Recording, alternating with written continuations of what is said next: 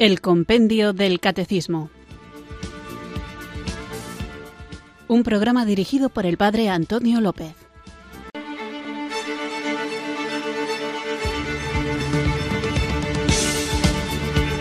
Muy buenas tardes, queridos oyentes de Radio María. Recibido un cariñoso saludo desde Irurzun, en Navarra, quienes sintonizáis una tarde más esta radio de la Virgen, esta emisora que cambia vidas, porque el Espíritu Santo es el que cambia las vidas y a través de las ondas de Radio María quiere llegar a cada uno de vosotros para escuchar el Compendio del Catecismo, nuestro programa de formación diario de lunes a viernes de 4 a 5 de la tarde, una hora antes en las Islas Canarias. Vamos a continuar con este paseo, con esta peregrinación por los distintos puntos del compendio del catecismo para que sepamos conocer el contenido de nuestra fe, para que sepamos fundamentarlo, para que aprendamos a vivirlo y para que cuando toque, que seguro que toca, sepamos también defenderlo.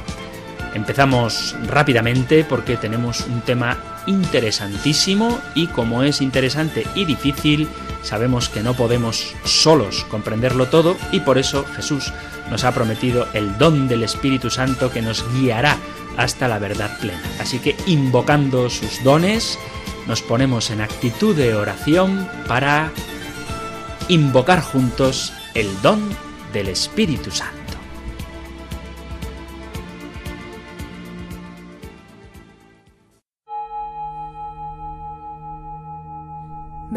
Espíritu,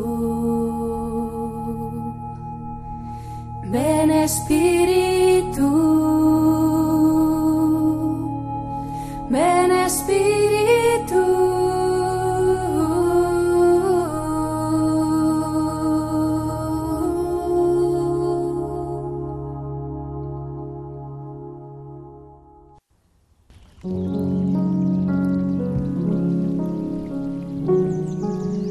Aquí estamos, Señor Espíritu Santo. Aquí estamos en tu presencia. Ven y quédate con nosotros.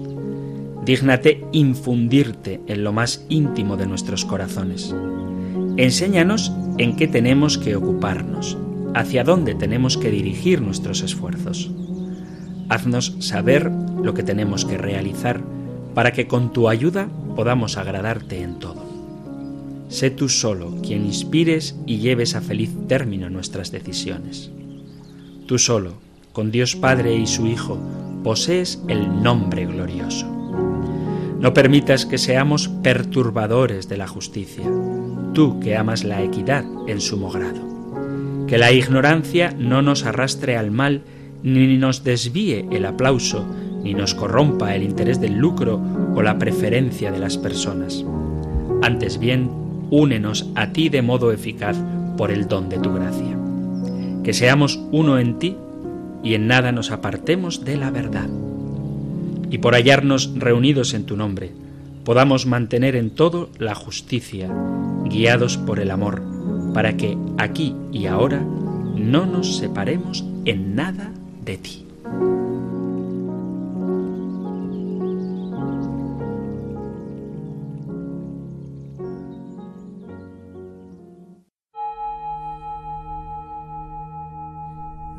Espíritu, ven Espíritu,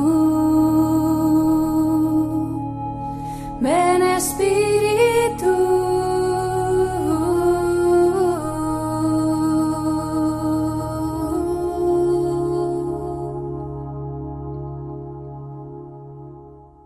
Vamos allá con nuestro programa después de haber invocado juntos el don del Espíritu Santo y os recuerdo que el programa anterior lo dedicábamos al punto número 57 del compendio del Catecismo que plantea la interesantísima pregunta si Dios es todopoderoso y providente, ¿por qué existe el mal?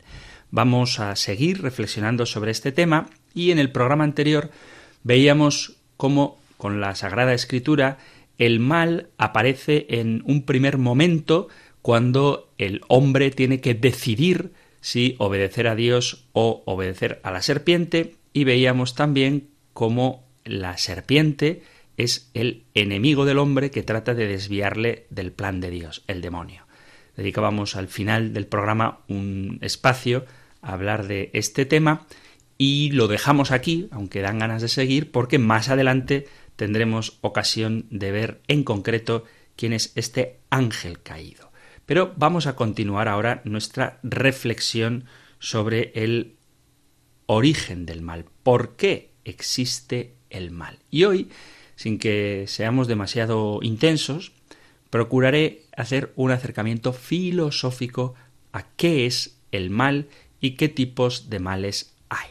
Muy a grandes rasgos podemos definir tres tipos de males. Por un lado, el mal metafísico, que es el mal propio del ser de las cosas, que en este sentido, como Dios lo ha hecho todo bueno, el mal metafísico no existe, todas las cosas tienen su grado de bondad simplemente por el hecho de existir. ahora vamos a hablar de ello más detenidamente, el mal metafísico. Luego tenemos el mal físico, que son las enfermedades, las catástrofes naturales y los desórdenes que encontramos en la naturaleza y que padecemos en nuestro cuerpo. Y por último está el mal moral, que es el mal fruto del uso retorcido que el hombre hace de su propia libertad. El mal moral que nosotros los cristianos le llamamos pecado. Así que veamos primero qué es esto del mal metafísico y por qué afirmamos que no existe. Es una pregunta totalmente lógica y legítima el plantearnos si antes de la caída del primer hombre, antes del pecado de Adán y Eva, el hombre era inmortal e incorruptible, si no había ni enfermedad, ni injusticia, ni dolor, ni muerte en el paraíso, entonces, ¿cómo pudo el pecado lesionar la naturaleza y el cosmos, el orden con el que Dios había hecho las cosas. Si la creación era buena, ¿cómo es posible que luego se infestara de mal por un acto concreto de un hombre? Vivimos en una época en la que mm, la gente prácticamente podríamos decir que disfruta siendo malvada. Cuando digo malvada me refiero a viviendo lejos del plan de Dios y dedicamos muchas horas, mucho tiempo incluso muchos esfuerzos en ir por esos caminos que nos alejan del Señor. Es importante plantearnos en una cultura hedonista que busca el placer por el placer, en una cultura relativista que ha perdido la esperanza de encontrar una verdad objetiva, en una cultura nihilista donde nada parece tener verdadero valor, preguntarnos sobre el mal, puesto que hay quien piensa que propiamente el mal como tal no existe. Simplemente hay cosas que te pueden parecer buenas o que te pueden parecer malas. Realidades tan importantes como la familia o la vida son puestas en cuestión sencillamente porque no se hace una reflexión seria sobre la posibilidad de construir una sociedad de amor en la que se reconozca el mal y se rechace. Entonces Dios, en su Trinidad personal, crea el universo de la nada por amor. Dios crea los espíritus a su imagen y semejanza, y como leemos en la Sagrada Escritura, todo lo hace bien. Para el pensamiento cristiano, el mal es una imperfección, no creada por Dios. Y en este sentido decimos que el mal metafísico no existe, porque Dios lo ha hecho todo bueno y entonces las cosas malas simplemente son seres imperfectos. Dicho de alguna manera, el mal no es un ser en sí mismo, no es un concepto positivo. Tú no puedes definir algo malo afirmativamente. Por ejemplo, la enfermedad, que decimos que es un mal, es la falta de salud, la no salud. Luego es un concepto negativo. La guerra es la, así en un sentido muy superficial, pero la guerra es la ausencia de paz. La muerte, entendida como un mal, es la falta de vida. O sea que para definir lo que nosotros llamamos mal metafísicamente, en cuanto las cosas son, no en cómo nos afectan a nosotros, sino las cosas en cuanto tales, para definir el mal hay que hacerlo de manera negativa. Cuando digo que no existe el mal metafísico, lo digo en el mismo sentido en el que un físico te va a decir que no existe el frío, porque en realidad el frío absoluto no existe, lo que existe es la falta de calor, o la oscuridad no existe, lo que existe es la falta de luz.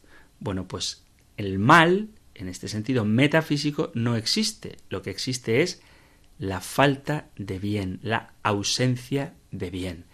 No hay ninguna cosa que sea completamente mala porque dejaría de existir. Y en este sentido metafísico es en el que decimos que Dios lo ha hecho todo bueno. Incluso alguno puede decir, pero si Dios ha hecho todo, incluso el demonio, el demonio que tiene de bueno. Bueno, pues hemos leído en el libro del Génesis, en el inicio del capítulo 3, cuando habla de la serpiente y dice la serpiente era más astuta que todas las demás bestias del campo. Pues vemos un bien en la serpiente que es la astucia. Es decir, no es malo en el sentido metafísico. Quiero decir que las cosas en cuanto que tienen ser, en cuanto existentes, tienen un grado de bien. Esto es el mal metafísico, que no existe, puesto que todo cuanto Dios ha hecho lo ha hecho ontológicamente en su ser, en el ser de las cosas, bueno. Bien, pues tratado de aclarar qué es el mal metafísico, el mal ontológico, que no existe, veamos esta realidad del mal, pero ya a un nivel más humano. Es decir, no el mal del ser en cuanto tal, sino el mal que los hombres hacemos o padecemos. Y vamos a voy a distinguir varias categorías de mal en distintos grados. Por un lado, tenemos el mal que padecemos los seres humanos, las personas humanas, y vemos cómo en un primer momento nos encontramos con un mal que podríamos llamar un desequilibrio interior que puede ser tanto físico o psíquico. Es el primer escalón del mal sería este desequilibrio interior que padecemos psíquica o físicamente. Somos una unidad psicosomática, tenemos una unidad, no somos maniqueos, no creemos que el cuerpo va por un lado y el alma por otro, o que el alma está encerrada en el cuerpo como en una cárcel, sino que tenemos una unidad de la psicología y el cuerpo, de la mente, el cuerpo y el espíritu, y algo malo que padecemos nosotros interiormente es cuando hay una alteración del equilibrio psíquico o físico de la persona. Cada uno de nosotros vive una realidad física y cada uno de nosotros vive una realidad psíquica y dependiendo de una serie de factores que son muy variados, podemos gozar de una buena calidad de vida física que se ve manifestada en la salud o de una mala calidad de vida física que se ve manifestada en la enfermedad. Y también de un equilibrio psíquico, al que por cierto debemos prestarle mucha atención, porque a veces nos preocupamos demasiado de qué nos alimentamos, de si hacemos ejercicio adecuadamente y no tanto de si de qué alimentamos nuestra mente, qué tipo de ingredientes le metemos, qué películas vemos, qué libros leemos, qué conversaciones mantenemos y todo esto, si no lo cuidamos, nos puede hacer sufrir diferentes grados de desequilibrio tanto a nivel físico, si no cuidamos la alimentación, si no hacemos ejercicio, si llevamos una vida sedentaria, como a nivel mental, si mantenemos relaciones que nos hacen daño, si frecuentamos lugares o personas con un juicio crítico nada constructivo, si nos dejamos llevar por el chismorreo, si nos dejamos arrastrar por el pesimismo,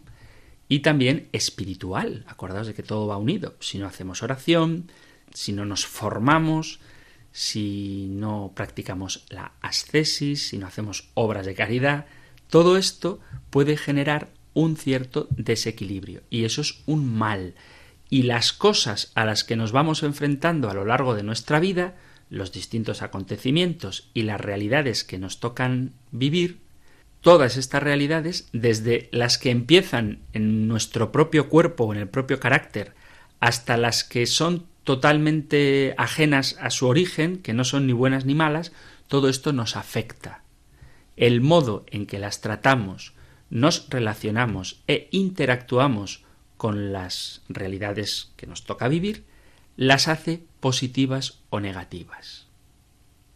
Y se pueden convertir en buenas o malas. En este sentido, vuelvo a repetir que el mal ontológico no existe.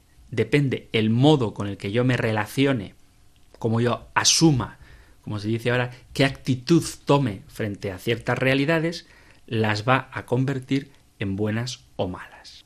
Cuando digo esto, estoy refiriéndome al mal en pequeñas dosis que a veces pasan desapercibidas precisamente porque nos las suponemos indiferentes, pero el mal, este primer grado de mal del que hablamos, empieza dentro de uno mismo, y uno puede ser inconscientemente capaz de aceptar este mal que a su psique, a su psicología, o a su espíritu, o a su cuerpo, le va envenenando poquito a poco, haciéndole daño, aunque uno apenas lo note. Por poner un ejemplo sencillo, el que fuma sabe que fumar es algo malo para su salud, o el que vive estresado sabe que el estrés es malo para su psicología, y sin embargo lo asumimos en nuestra propia vida como algo de lo más natural. Entonces, cualquier acontecimiento puede tener una consecuencia negativa, mala en nuestra vida,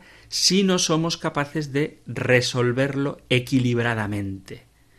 Este desequilibrio es una forma de mal. Todo aquello que rompe nuestra unidad, nuestro equilibrio, vuelvo a decir, todo aquello que descompensa la unidad entre cuerpo, mente Es una reflexión que considero importante hacer, puesto que muchas veces quienes quieren culpar a Dios de las cosas malas que les suceden, en el fondo lo que están haciendo es renunciar a la respuesta de las decisiones que han tomado libremente. No quiero, faltaría más, o sea, que nadie interprete esto, culpar a un enfermo de estar enfermo, para nada. Pero sí que es verdad que hay muchas enfermedades, aunque suene impopular, hay muchas enfermedades que se podrían evitar llevando una vida sana. Hay muchas situaciones de estrés, por ejemplo, en el trabajo, que se podrían evitar si situamos el trabajo en su lugar adecuado y no hacemos de él un fin para nuestra vida, sino un medio para vivir. Esta frase, este juego de palabras tan típico, no es lo mismo trabajar para vivir que vivir para trabajar. Bueno, pues muchas de las situaciones de estrés que se viven es precisamente por haber invertido el orden para el que el trabajo fue creado, que no es ganar dinero, sino vivir mejor, y a veces lo que ocurre es justo lo contrario, que se gana mucho dinero, pero se vive peor.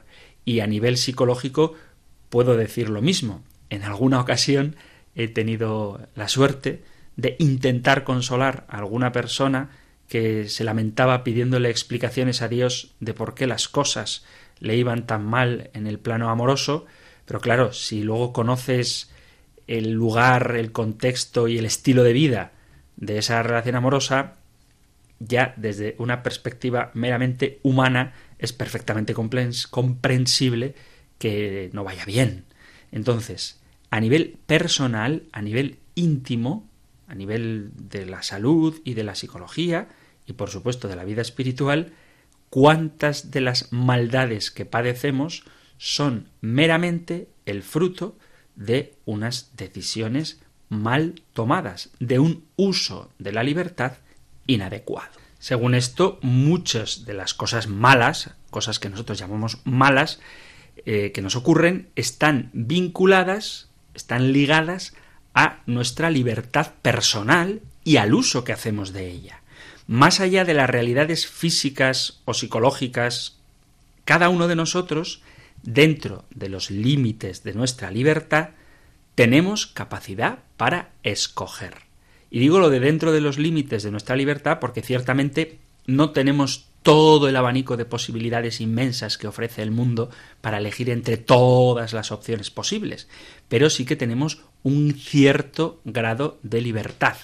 Este es un tema también muy interesante para debatirlo, pero el hecho de que no podamos elegir entre todas las opciones del mundo no significa que no tengamos algunas elecciones. Esto también lo digo porque a veces hay gente que se excusa de una situación difícil que le está tocando vivir, afirmando que ha llegado a esa situación empujado por la realidad, como si no hubiera tenido más opciones. ¿Qué, podía yo hacer?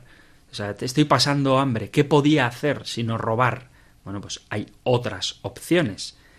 No voy a darlas para no entrar en polémica porque se podría debatir mucho sobre este tema, pero tenemos mucha opción de elegir y dentro de esas opciones que ciertamente no son ilimitadas, pero hay capacidad para optar.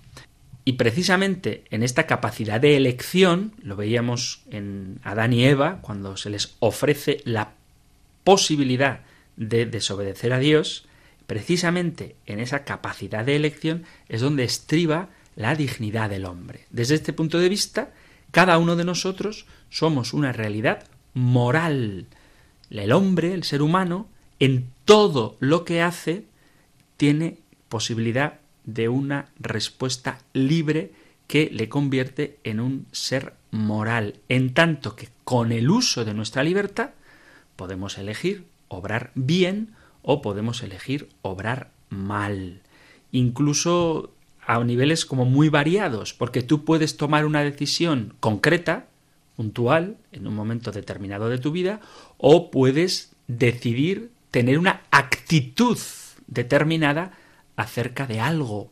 Por ejemplo, yo puedo decidir, un ejemplo también muy sencillo, pero creo que nos ayudan, yo puedo decidir dar un donativo a Cáritas puntual, es una acción concreta, buena, o puedo decidir hacerme voluntario de Cáritas o donar mensualmente una cantidad concreta.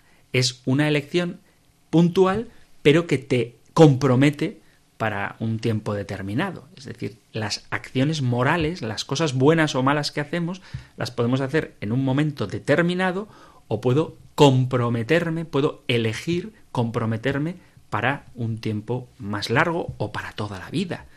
Es decir, tú puedes comprometerte, como hace gente, a ir a misa un día, que es una cosa buena, pero también puedes decidir ir a misa cada día, que es una cosa todavía mejor.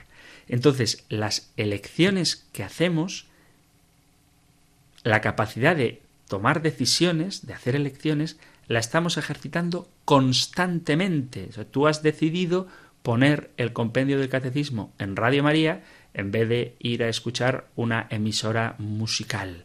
O tú has preferido sintonizar la radio, Radio María, en vez de ver una serie de televisión. Todos estos actos son el ejercicio de nuestra libertad que va a condicionar toda nuestra vida. Y repito, son gestos insignificantes, aparentemente insignificantes, pero que están cargados de valor. Luego es cierto que hay otras decisiones, pues como por ejemplo, me voy a casar, que esa sí que la tomas de una forma como muy consciente y por supuesto que va a determinar el resto de tu vida.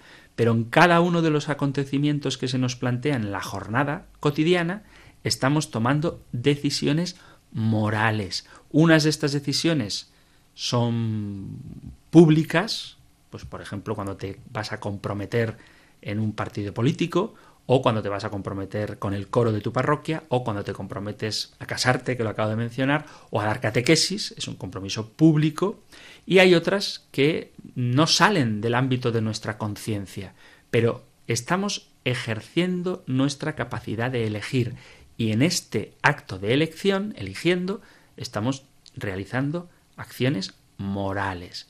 Cuando usamos nuestra libertad para actuar causando el mal, nos estamos comprometiendo de una manera maliciosa. Y cuando nos comprometemos con el bien, sea a nivel interno o a nivel público, nos estamos comprometiendo, estamos tomando una decisión moral optando por el bien. La vida es un constante elegir y descartar opciones. Entonces, en nuestra vida siempre tenemos la opción de elegir el camino del bien o elegir el camino del mal. Decidir cumplir, por ejemplo, la voluntad de Dios, ir por el camino que Él nos invita para darnos la felicidad en esta vida y luego la vida eterna, o por el contrario, ir por un camino distinto del que el Señor ha marcado y las consecuencias, pues ya cada uno tiene que ser capaz de asumirlas.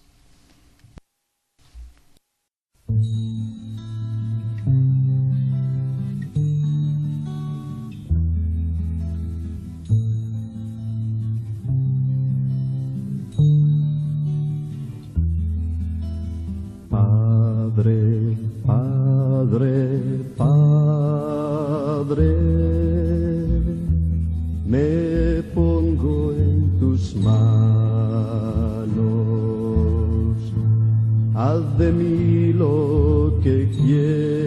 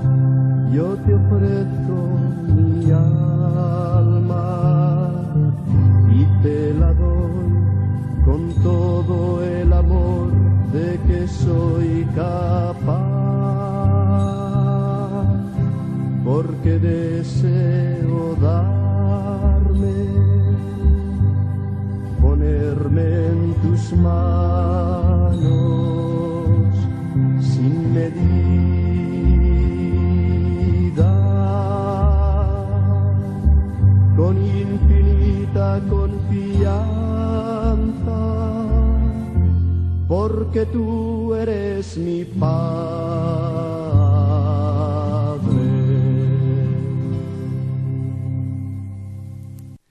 Estás en Radio María escuchando el Compendio del Catecismo, un programa diario de 4 a 5 de la tarde, de lunes a viernes, una hora antes, en las Islas Canarias, en el que vamos recorriendo las distintas preguntas y respuestas del Compendio del Catecismo y hoy en concreto, igual que el programa anterior, estamos con la pregunta número 57 que dice o plantea si Dios es todopoderoso y providente, ¿por qué entonces existe el mal?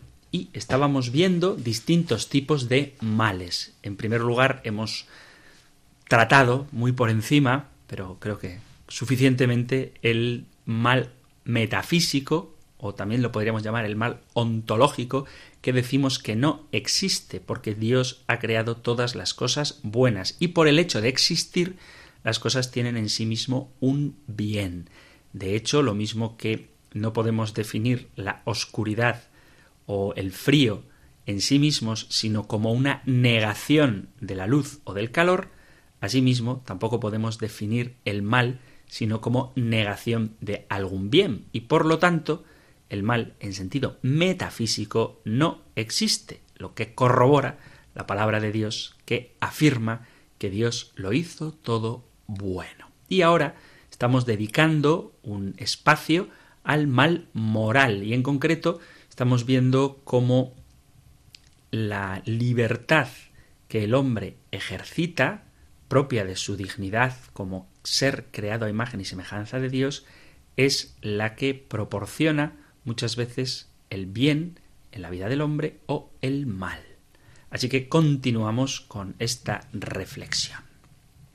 Vemos pues cómo podemos usar negativamente nuestra libertad como generadora de mal y hay una realidad también importante y es que aparte del uso que nosotros podemos hacer de nuestra libertad para el mal en el sentido en las elecciones que tomamos diariamente, cotidianamente, constantemente, hay una realidad que, como digo, es importante y es que nosotros podemos usar nuestra libertad para inducir a otros a hacer el mal.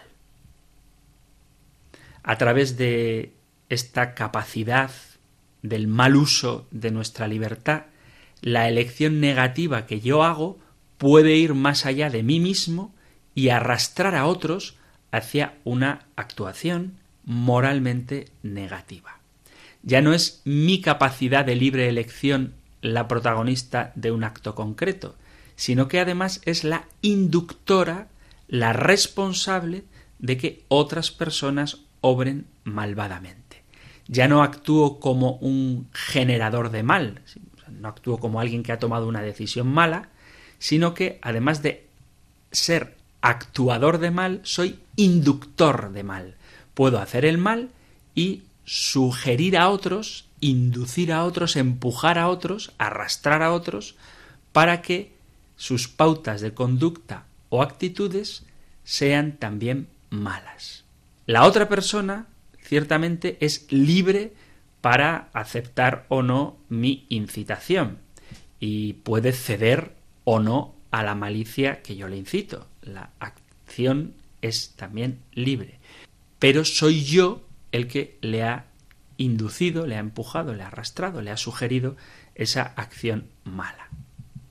En este caso, la elección mala la hago yo solito, pero induzco a otro a que realice también el mal y cuando él lo realiza, la responsabilidad de su acto es suya, pero la de haberle inducido a hacerlo es mía. Ojo que este uso de la libertad para inducir a otros al mal normalmente no se hace de manera explícita. Yo no le digo a alguien, oye, vamos a hacer el mal. No se me ocurre, pero sí que puedo, sabiendo que es algo malo, incitarle pues con un chantaje emocional o con un chantaje económico o negándole la valoración moral del acto y presentándole únicamente los beneficios que puede reportar.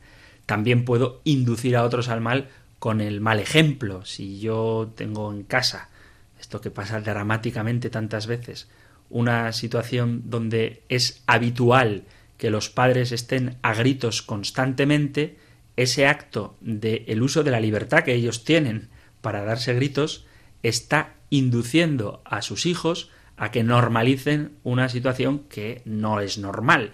Y entonces es muy fácil que esos niños, cuando crezcan en su ámbito familiar, pues también griten pues porque es lo que han visto en casa siempre. Entonces, el mal no únicamente me afecta a mí que lo realizo, sino que puede empujar a otros, puede arrastrar, puede inducir a otras personas también a realizarlo. Así que muchos de los males que vemos en terceros son respuesta a un uso negativo de la libertad que otra persona ha hecho. Si yo le digo a un joven que vendiendo droga va a ganar dinero, la elección de vender droga o no es suya, pero quien le ha inducido a esta realidad soy yo. Y por lo tanto, mi mal moral afecta a otra persona que a su vez va a afectar a aquellos a los que les vende droga, que a su vez tendrán que mentir a sus padres para decirles dónde no están, para que no sepan que están comprando droga, que probablemente luego tengan que robar para conseguir droga, que producirá la ruina de aquella persona a la que ha robado, que desde ese momento va a tener miedo a salir sola a la calle, porque tiene un trauma, pues que le han robado y ese trauma le va a generar una ruptura con sus relaciones sociales y entonces esa relación de amor de ese noviete que se estaba echando, pues lo va a dejar porque ya no se atreve a salir solo a la calle. No sé si me explico. Hay un montón de concatenaciones, de consecuencias, algunas que ni siquiera podemos intuir y otras que está claro que sabemos que van a ser así, que están asociadas al mal uso de la libertad. Y entonces esta concatenación, esta incitación a otros al mal, lleva o puede llevar a un mal que es compartido y producido en grupo. Cualquier conducta o cualquier acción individual puede generalizarse y crear una fuerza y una dimensión mucho mayor que cuando era desarrollada por una sola persona. Por lo tanto, una conducta maliciosa de un individuo y la incitación a otros que le sigan puede desencadenar en un efecto colectivo pernicioso. Por lo tanto, existe también una dimensión social del mal. Es un mal que nos sobrepasa a nivel individual y que tiene dimensiones grupales. Esta dimensión colectiva que se puede proyectar en el tiempo y puede tener una significación histórica. De hecho, la historia está llena de actos maliciosos individuales que luego han sido inducidos a otras personas hasta crear un auténtico grupo, de tal forma que se generan auténticas estructuras de maldad.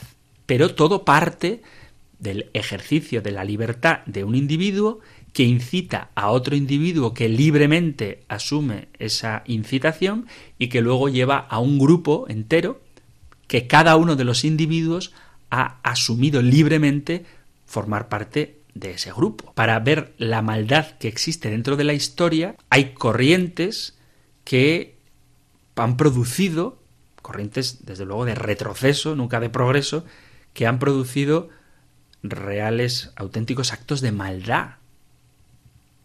Pero también ha ocurrido en positivo. Ciertamente el progreso, lo que hace evolucionar hacia cotas mayores de bondad, es el buen uso de la libertad que algunos individuos, incitando a otros al bien, han acabado formando grupos que han desarrollado positivamente el curso de la historia. Pero bueno, como estamos hablando de, por qué existe el mal, pues me centro en el mal.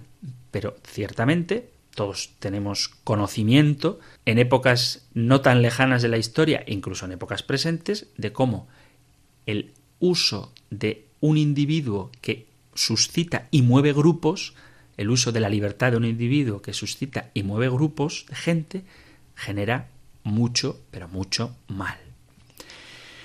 Por poner un ejemplo de la relación que hay entre el, mal individual, el mal, por poner un ejemplo del mal que existe en cada individuo, que luego suscita a otros, que luego crea grupos, por poner, digo, solo un ejemplo sencillito, podríamos hablar de un mal que todavía existe y que marca desafortunadamente el devenir de la historia tanto a nivel colectivo como en el plano individual que es el racismo, la xenofobia.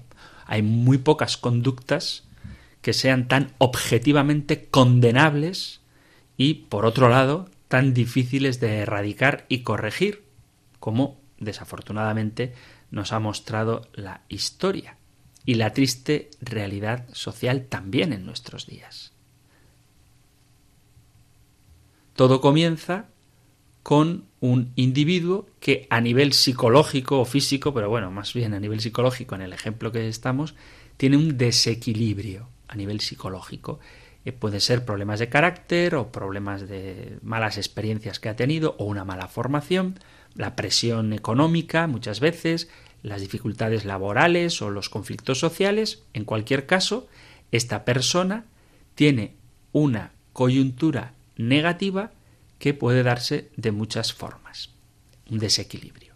Como no tiene capacidad de dar una respuesta sana a este desequilibrio, de una forma coherente y madura, da lugar a un a una proyección de ese mal. Entonces, en lugar de ver sus problemas o sus circunstancias negativas, opta libremente y responsablemente por actuar de un modo disconforme con el bien moral. Y traduzco mis personales frustraciones y mis personales fracasos en actuaciones y actitudes que son negativas e injustas hacia los otros. Luego busco personas más débiles que yo, aunque no lo haga de manera consciente, busco personas más débiles que yo y descargo en ellos la responsabilidad de mis males, de tal forma que les utilizo para desahogarme y para resarcirme de mis derrotas y miserias personales. Y por último, busco, busco positivamente, busco activamente incitar a otros a que sigan mis pautas de conducta. De esta forma extiendo el mal, me siento más acompañado, más seguro, más legitimado, puesto que si otros hacen lo mismo que yo, pues de alguna forma yo soy menos responsable en mi modo de actuar. El responsable de toda esta maldad, incluso de la actuación colectiva inmoral, soy yo. Es verdad que cada uno de los individuos que participan de esta acción inmoral son responsables, al margen de que fueran incitados o no a participar en ellas por mí. Pero cada uno de ellos toma una decisión propia desde su libertad individual. Y de esta manera podemos ver cómo el mal moral, la libre elección de nuestros actos, puede llevar a colectivos a hacer verdaderas catástrofes humanas y hacer realidad los horrores de los que a lo largo de la historia hemos sido testigos y de los que todavía hoy somos testigos. Y no importa la dimensión de estos horrores, el hecho es que partiendo de un desequilibrio personal, partiendo de no conocer cuál es la voluntad de Dios, desconfiando de Él, podemos recorrer todo un camino de perversión que lleva a crear auténticas estructuras de pecado. Pero partiendo de la libertad de un hombre que suscita a otros que en el uso de su libertad se adhieren a esa mala causa. ¿Es por tanto Dios la causa del mal? Bueno, nosotros partimos de que Dios es la causa universal del mundo y el mundo hay un mal como realidad. ¿Es Dios la causa de este mal? Dado que no lo fuera y puesto que el mal existe, ¿Dios acepta el mal? Y puesto que no aceptará el mal, porque existe el mal. En primer lugar, tenemos que entender que toda la realidad es creada y como creada es finita, finita, no infinita, es finita y procede solo de Dios y es para gloria de Dios. Ya explicamos en su momento que gloria de Dios no significa un paseo triunfal de Dios por el universo, como si fuera una estrella de cine, sino que la gloria es simplemente la realidad misma en cuanto existe que manifiesta lo que Dios es. Y esta realidad es finita.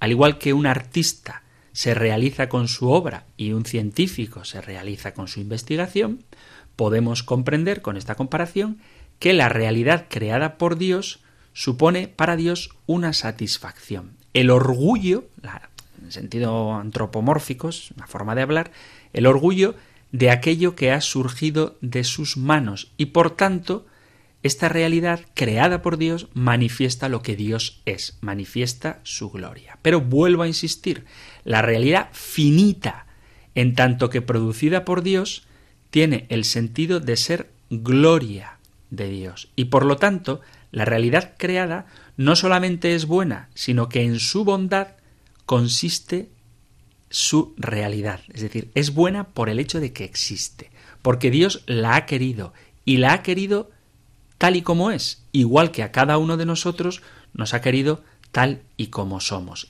Y hace que nosotros vayamos siendo cada vez más lo que somos, hasta que se manifieste en nosotros la imagen perfecta del hombre. Pero estamos en construcción y este es el mayor bien que hay en el mundo. Dios es causa de que haya una realidad, que somos nosotros los hombres, que podemos escoger libremente nuestra condición para ir perfeccionándonos. La libertad es la participación finita, ojo, la participación finita en la grandeza e independencia de Dios. Y este es el respeto que merece la libertad. La libertad es la capacidad que tenemos de participar del ser de Dios. Sin embargo, es la libertad, precisamente esta huella de la imagen de Dios en nosotros, la que da paso a que exista el mal en el mundo. Y por tanto, si la libertad, que es huella de Dios en el hombre, para que nos vayamos configurando hasta perfeccionar en nosotros la imagen del hombre perfecto, Jesucristo, si esto es lo que Dios ha hecho, la libertad, el mal no es causado por Dios, sino que el mal es causado por el mal uso de la libertad, que es buena, que el hombre hace. Entonces, ¿acepta Dios el mal? Si en el uso de nuestra libertad tenemos que ir configurando en nosotros la imagen perfecta de Dios, la imagen de Jesucristo, ya daremos este salto muy pronto, hoy es un acercamiento filosófico, el mal, algunos males, nos dan la opción de crecer y alcanzar un bien superior.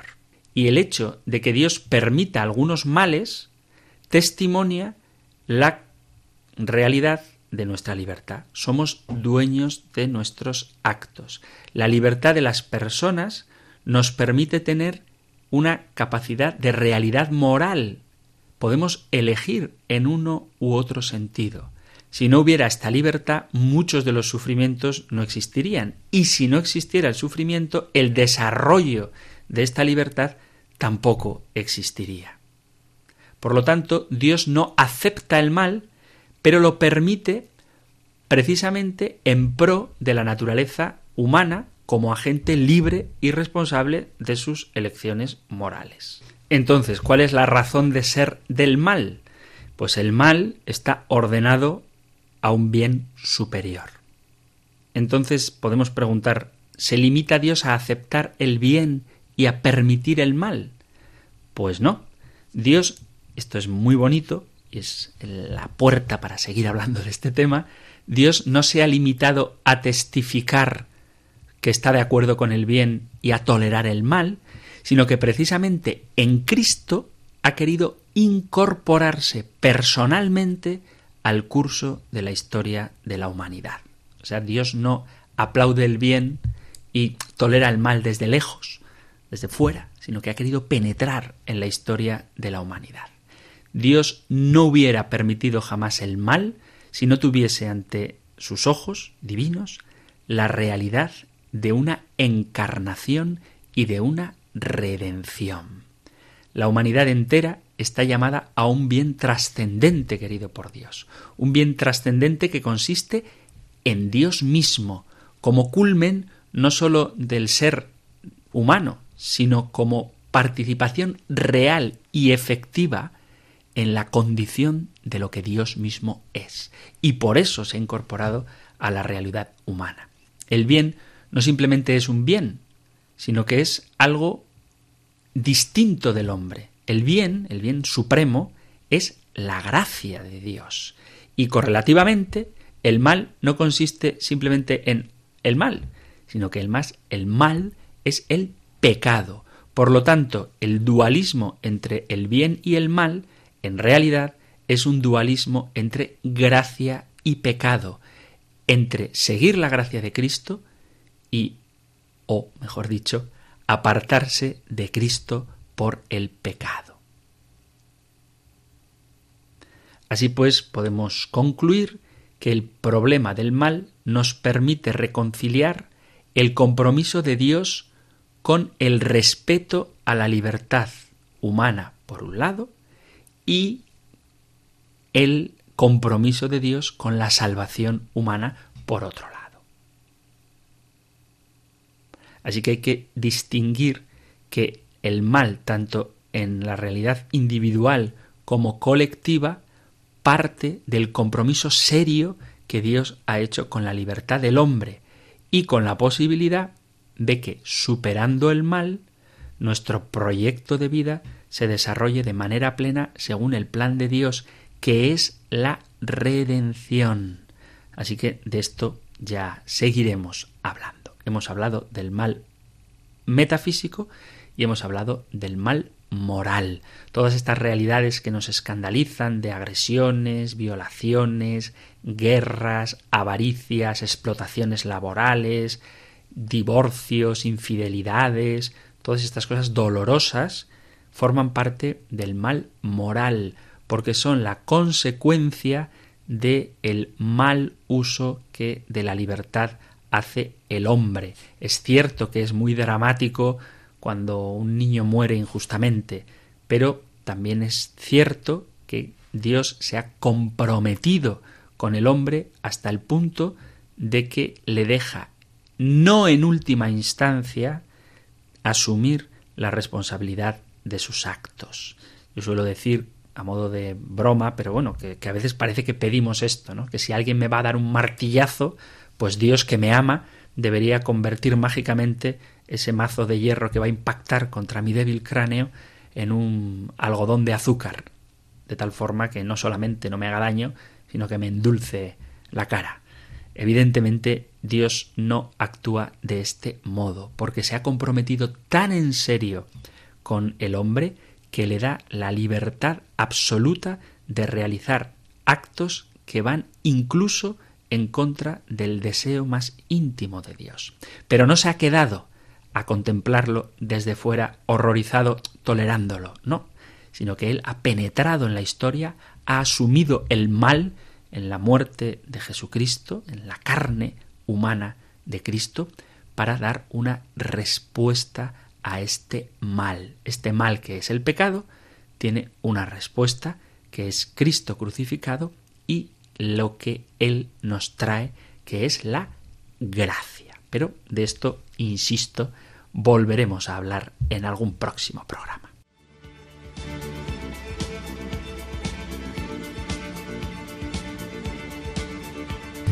Vamos llegando al final de nuestro programa, queridos oyentes, y voy a responder a una pregunta, más que una pregunta, una cuestión, una cuestión es muy que una pregunta, un planteamiento que hacía una mujer por correo electrónico, porque ayer, a propósito de una pregunta que me hizo algún oyente sobre las posturas en la iglesia, yo dije que no había que abrir los brazos durante el Padre Nuestro. Y esta mujer me pone en su correo electrónico que a ella le han dicho los sacerdotes de su parroquia que sí que había que hacerlo, que era un gesto de alabanza y adoración. Bueno, no es ningún pecado abrir los brazos durante el Padre Nuestro, pero sostengo y mantengo, según el ordenamiento general del misal romano, que los fieles no deben abrir los brazos durante el Padre Nuestro durante la misa. Otra cosa es que si vas a una alabanza de la renovación carismática o en tu oración personal o en cualquier grupo de oración que tengáis por ahí,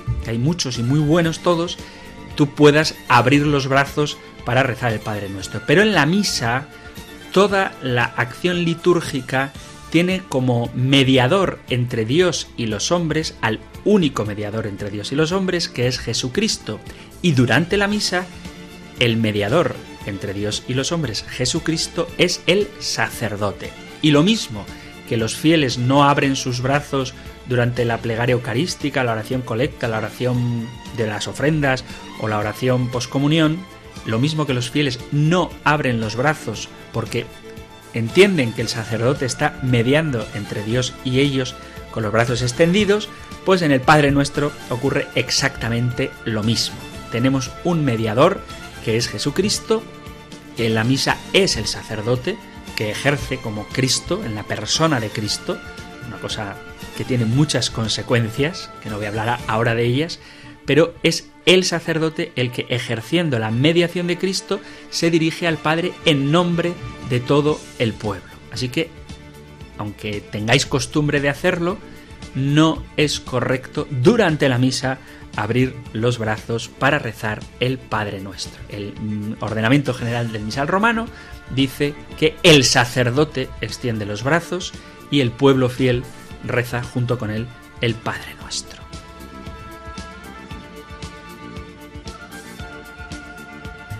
No es mi intención generar conflictos ni de conciencia ni litúrgicos, pero hay que por lo menos comunicar qué dicen las normas y luego ya cada uno en el libre ejercicio de su libertad que actúe como buenamente quiera, obedeciendo o desobedeciendo. Yo ahí no entro. Muy bien, queridos amigos, si queréis poneros en contacto con el programa, os recuerdo que tenéis dos medios que podéis usar cuando queráis, incluso aunque no de tiempo a llamadas, que son el número de WhatsApp 668 594 383 668 594 383 o el correo electrónico compendio arroba radiomaria.es compendio arroba radiomaria.es Terminamos como cada día nuestro programa recibiendo la bendición del Señor. El Señor te bendiga y te proteja, el Señor ilumine su rostro sobre ti y te conceda su favor, el Señor te muestre su rostro y te conceda la paz. Muchísimas gracias por estar ahí, gracias por escuchar el compendio del catecismo y si queréis volveremos a encontrarnos en un próximo programa. Un fuerte abrazo.